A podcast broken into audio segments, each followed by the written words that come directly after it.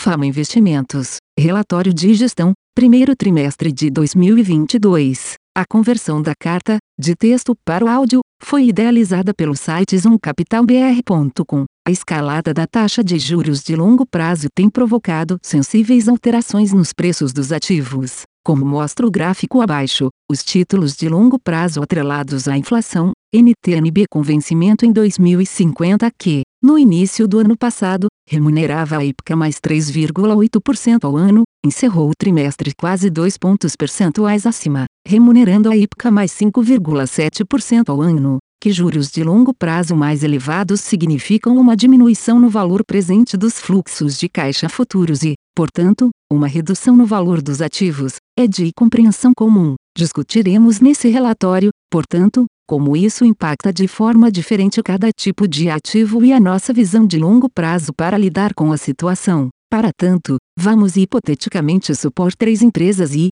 para efeito ilustrativo, todas as referências consideram um cenário sem inflação, portanto as variações apresentadas são reais. Empresa A trata-se de uma empresa bem estabelecida e dominante em um mercado maduro, sem crescimento real. Seu EBIT e Earnings Before Interest and Taxes, entre hoje e 2030 pode ser expresso da seguinte forma. Empresa B trata-se de uma empresa dominante de alta qualidade, que vem conseguindo experimentar taxas de crescimento real de 5% ao ano e estima-se que após 2030 seguirá crescendo 2% em termos reais. Seu EBIT seria, empresa, se trata-se de uma empresa cíclica, suas receitas e resultados variam de acordo com a flutuação do câmbio e o preço de commodities. A dinâmica cíclica se repete por décadas e assim deve seguir.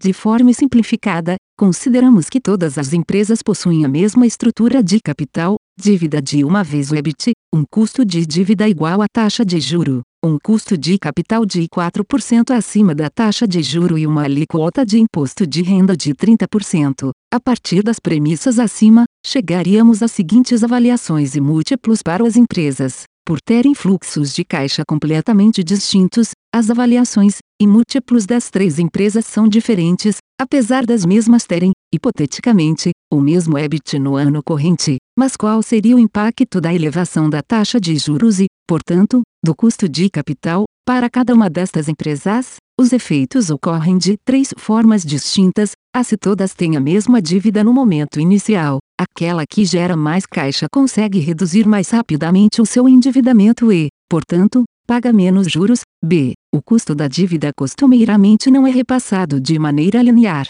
Empresas com mais qualidade e ou previsibilidade de fluxo de caixa tendem a ter mais disponibilidade de crédito. Em períodos de restrição de crédito, o mesmo tende a fluir as de maior qualidade e escassear nas vulneráveis. Seu aumento do custo de capital reduz o valor presente dos fluxos de caixa, alterando a avaliação das companhias. Para efeito ilustrativo, estamos desconsiderando os fatores A e B, e considerando os efeitos apenas de C, uma elevação de um ponto percentual na taxa de juros e, consequentemente, no custo de capital, impactaria as empresas da seguinte forma: gráfico 6. É nítido, portanto, que o efeito da elevação dos juros é mais relevante em empresas de alta qualidade e crescimento do que em empresas estáveis ou cíclicas. No curto prazo, Tal percepção desloca fluxos financeiros relevantes que se desfazem de ativos semelhantes à empresa bem em favor das demais, movimento este que tem sido claramente observado desde o início de 2021 e potencializado pela elevação aguda do preço das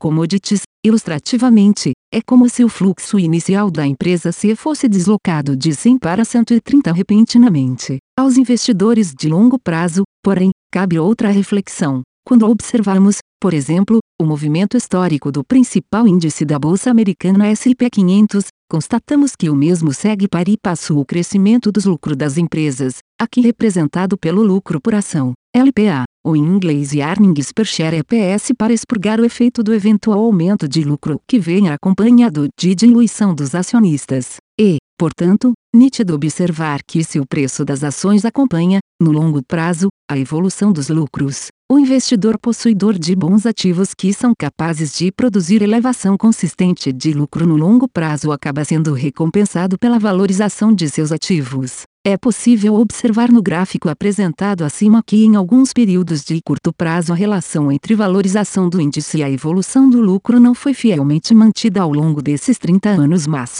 no momento subsequente, volta ao seu curso natural. O atual período em que vivemos, iniciado mais precisamente em novembro de 2020 sem uma clareza de quando terminará, tem provocado uma valorização dos ativos cíclicos e maduros em detrimento daqueles que apresentam teses estruturais de crescimento na contramão do que prevalece na história. Nós, enquanto gestores com perfil de longo prazo, vimos-nos na contínua obrigação de monitorar as teses de investimento das empresas do nosso portfólio, eliminar aquelas que deixam de apresentar solidez nas histórias de crescimento com qualidade e responsabilidade e abarcar novos investimentos que cabem em nosso perfil. Embora seja desconfortável observar que boas teses não têm sido valorizadas ao mesmo tempo em que teses frágeis e vulneráveis são, sabemos que com o tempo adequado o retorno supera por larga margem os períodos de espera e por isso mantemos nossa filosofia, processo e valores intactos, portfólio e resultados operacionais. A eclosão da Covid em 2020 tornou os números daquele ano de difícil comparabilidade. Preferimos,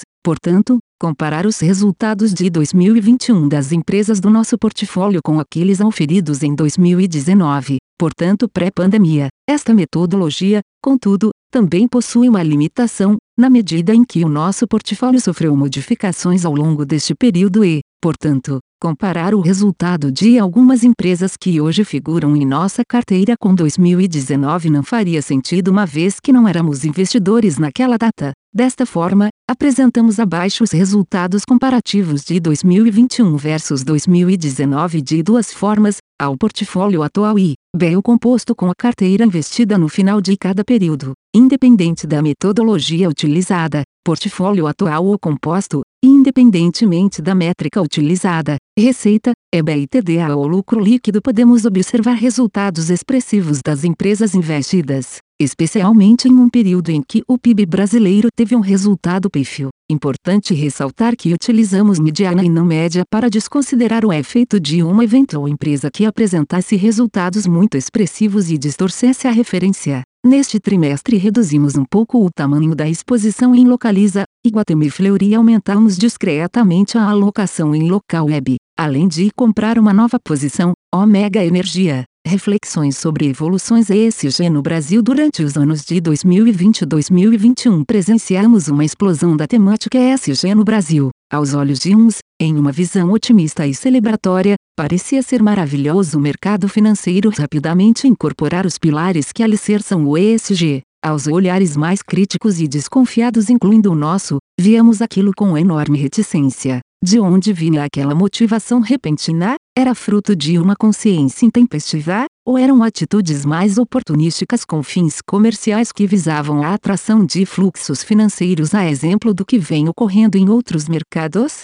A superficialidade com a qual questões densas eram tratadas bem como o descompasso entre discurso e compromisso deixavam bem claro quais eram as reais motivações. Este panorama mudou. Vemos, de um lado, menos lançamento de produto, menos apropriação de narrativas, menos holofote sobre o tema vindo de alguns, ao mesmo tempo em que observamos casas que eram distantes do tema se movimentando com mais robustez na questão. Embora a agenda de compromissos formais esteja ainda infelizmente distante da esmagadora maioria dos praticantes, já é possível perceber aqui ou ali um pouco mais de densidade no tema. Concomitantemente, observamos uma depuração em relação a boa parte dos que fizeram muita espuma, mas não passavam da página 2 da discussão concreta e compromissos. Esta organização que começa a ocorrer no mercado é fundamental para que o tema se desenvolva com consistência. Enquanto for visto como nicho, não avançaremos nem nos engajamentos com as empresas, nem na mudança de postura do investidor.